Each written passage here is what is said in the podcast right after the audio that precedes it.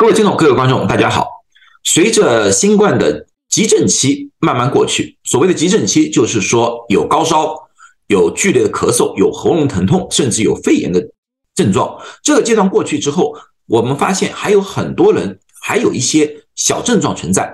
这些小症状，也就是过去我们常说的长新冠，或者说新冠后遗症的前兆。当然，这些症状还不属于长新冠，因为长新冠是有时间规定，基本上需要三十天，有些国家甚至说三个月才能称之为长新冠。所以说，这类症状如果没有得到改善，超过了这个时间的话，我们就归拢于长新冠。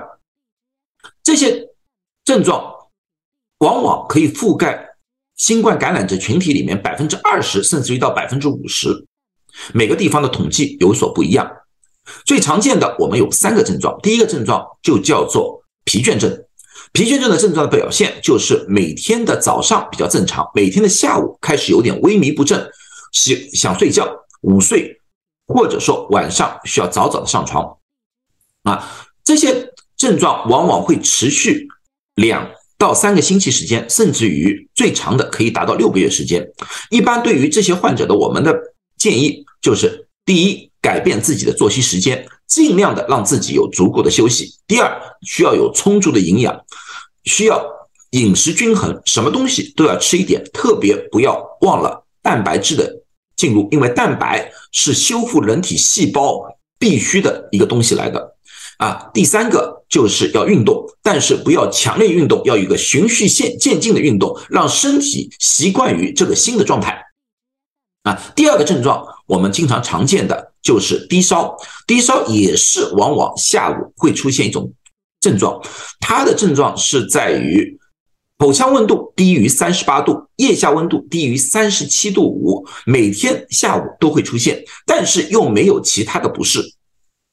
这类的情况的话，我们认为一般不需要进行治疗，多喝水、多休息就可以了。但是如果去出现了一些不适啊。吃一些退烧药，比如对一些氨基粉，完全是没有问题的。那，这个症状也往往会持续两到三个星期的时间。